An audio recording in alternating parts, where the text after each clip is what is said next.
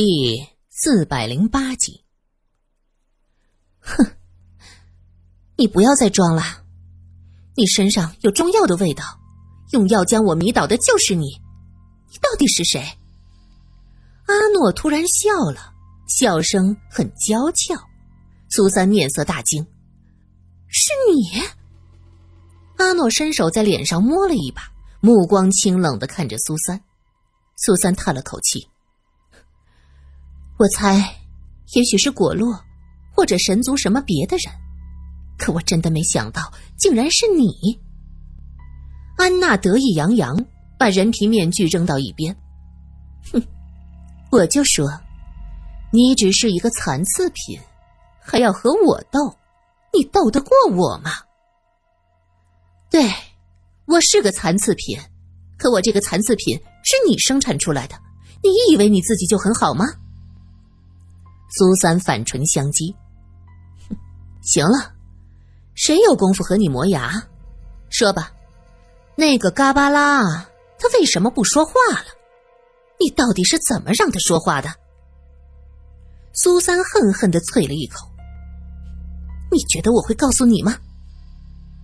这样，我拿我的秘密跟你交换。”安娜提出条件，苏三想了想。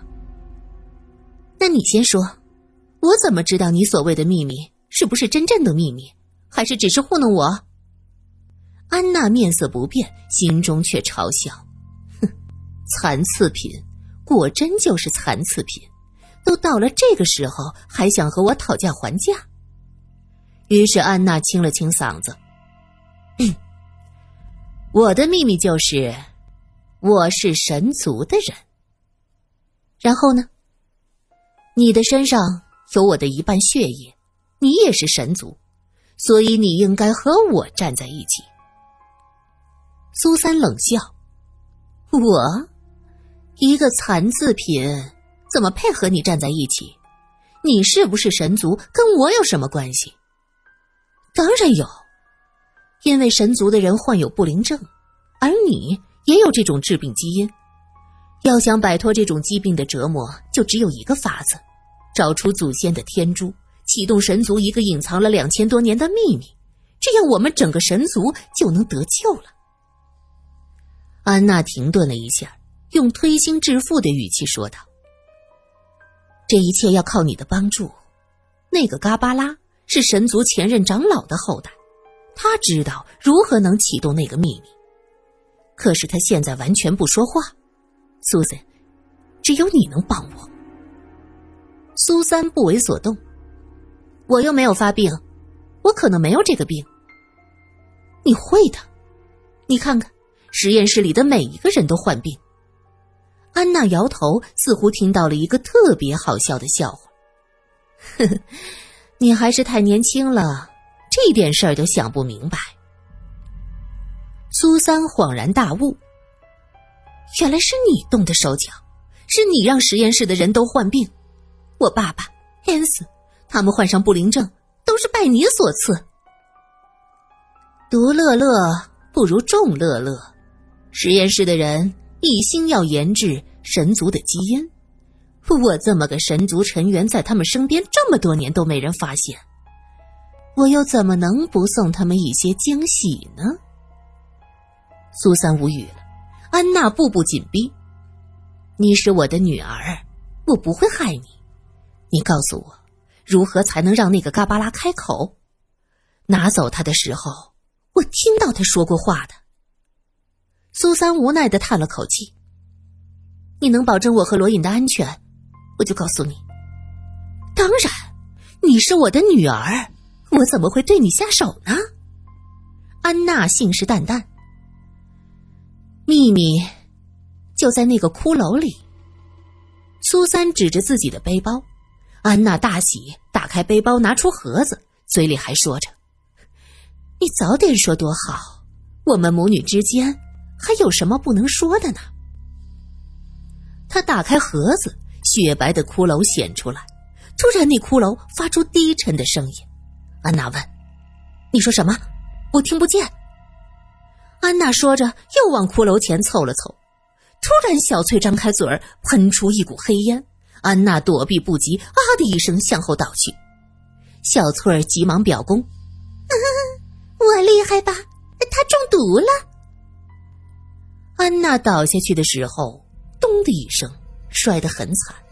苏三并没有去看她，而是低头检查手枪，接着在背包里翻了几下，找出子弹装上。小翠儿还在喋喋不休，让苏三夸奖她。苏三没空搭理他，在装子弹的时候说：“小翠儿啊，你做的很好，非常感谢。”小翠儿得意的蹦几下，盒子哗啦啦的响。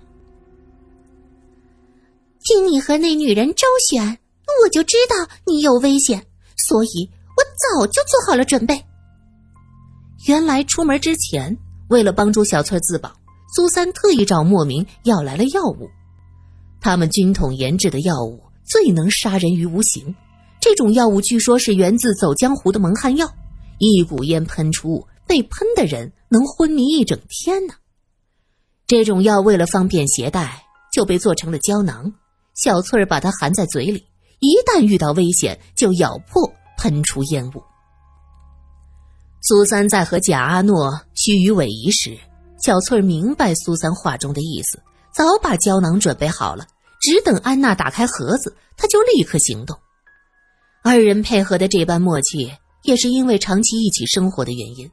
苏三拍了拍小翠光滑的大脑门，示意她稍安勿躁。苏三将枪膛上满子弹，这才弯腰去看安娜。安娜倒在地上，刚才摔得不轻啊。苏三伸手将她的头垫起来，摸了一下后脑，幸亏没有流血，他有些如释重负。苏三看着安娜，目光犹豫，带着她走是不可能的，把她单独留在这儿，这万一出了事儿，哎，真是难以抉择呀。小翠儿见苏三犹豫不定，在一边喊着：“哎呀，你快走啊！还磨蹭什么呢？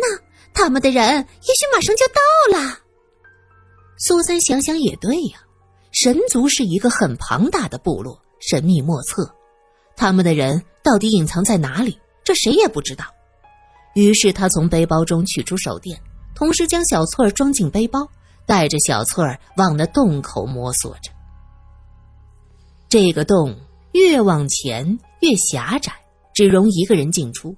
苏三觉得自己的两腮几乎是擦着墙壁过去的，他没法回头，只能举着手电，深一脚浅一脚，一直往前走。走了一会儿。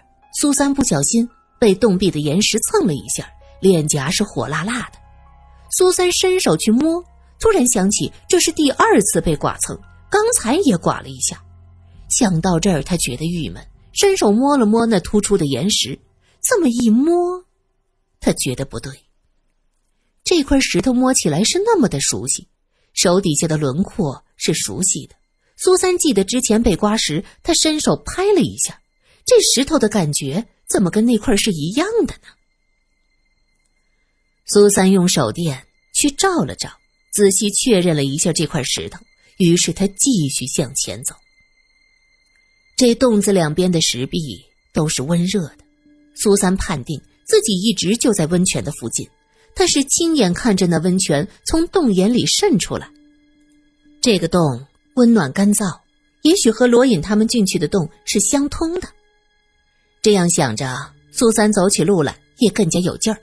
小翠儿在背包里都能感受到他的雀跃，急忙喊道：“哎呦，你慢点儿，走的那么快，把人家骨头 都颠碎了。”苏三没搭理他，举着手电继续走。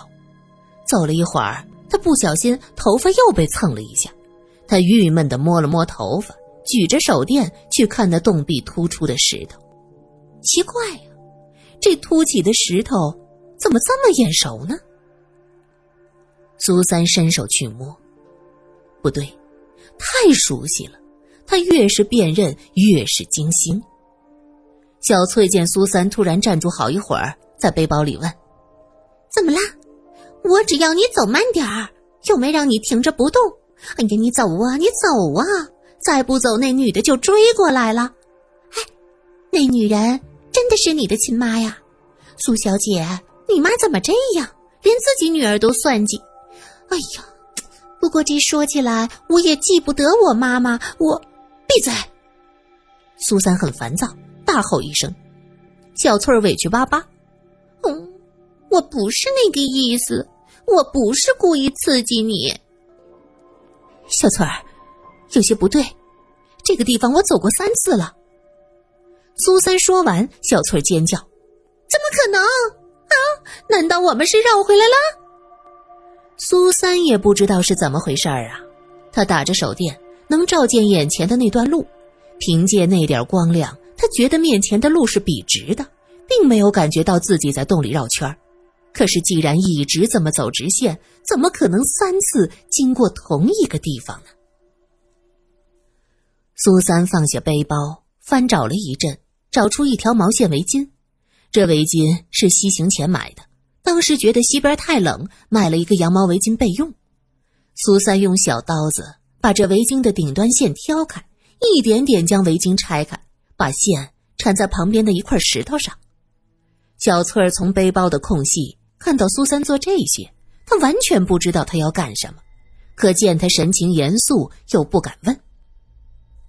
过了一会儿，围巾拆完了，苏三的手里多了个线球，他将毛线系在那块突出的石头上，然后手里捏着线团，将背包背起，继续向前走，一边走一边放线。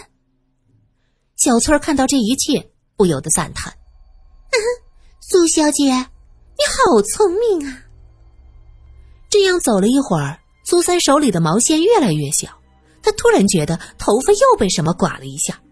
他举着手电去看，整个人如坠冰窖。只见眼前的石头上系着毛线，而线团就捏在他手里。他是将毛线系在石头上，捏着线团走。那既然是这样，绕回来了，这毛线应该是一大圈儿。可是线团依旧捏在自己手里，一头的毛线就系在这石头上。苏三捏在手里的线团却绷得紧紧的，一直延伸到山洞的黑处。苏三举着手电，这毛线像是有生命，一直延伸到尽头。他伸手拽拽，绷得很紧，就像是尽头有个人在跟他比手劲儿似的。苏三的心揪起来，他又试着拽了拽线团。这说来奇怪呀，毛线动了，随着他边拽边缠，这毛线正在往回收。苏三的心里是又欢喜又茫然，他完全不知道接下来会发生些什么，只是机械的不停的缠着毛线，缠呢，缠呢，缠了好一段，毛线已经完全被他缠上。苏三掂掂这个线团，是方才的分量，他高兴的吁了口气，真是自己吓自己。这时，背包中的小翠儿问：“苏小姐，这线团收回来，那石头上系的又是什么呀？”“对呀，这毛线都收回来了，那石头上系的又是什么呀？”苏三的手有些发抖。他想了想，心一横，一把将石头上系着的毛线给拽了下来。小翠儿惊呼：“啊，苏苏苏小姐，这这这这这，呃，怎怎怎怎怎怎怎怎怎怎怎么办呢？”他上下牙不停的磕着。苏三也害怕，这狭长的山洞只有他和小翠儿两个，其中小翠儿还不能判断能不能算作人。啊，不对，还有一个。安娜想到这儿，苏三一下子不怕了。一定是安娜搞的鬼，一定是她醒过来，在后面跟着自己。这个山洞应该有很多的暗道，安娜就藏在附近。苏三有了勇气，抓着那毛线头，用力的往回拽，边拽边往自己手上的那个毛线团上缠。毛线绷得紧紧的。像是在某个不为人知的尽头被人拽着，苏三一点一点的缠，很快从手电的光亮看过去，毛线已经到了终点，而那毛线的尽头，没有人，没有人拽着的毛线，笔直的在空中绷成一条直线。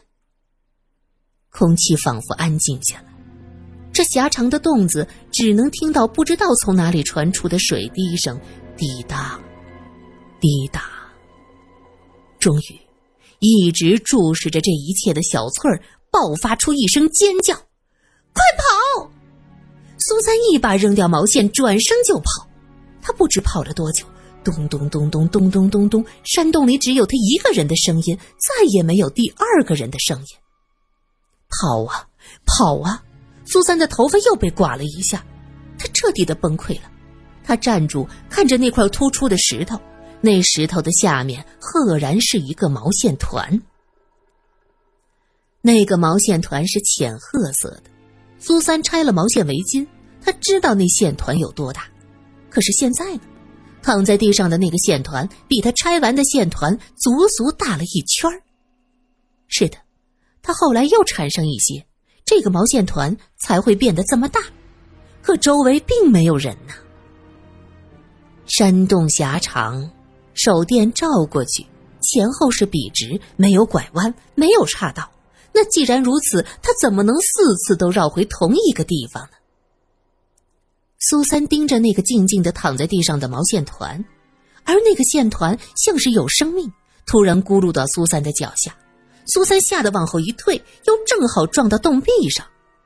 他伸手抚着后脑勺，生疼，忍不住是哎呦一声。苏小姐，你怎么了？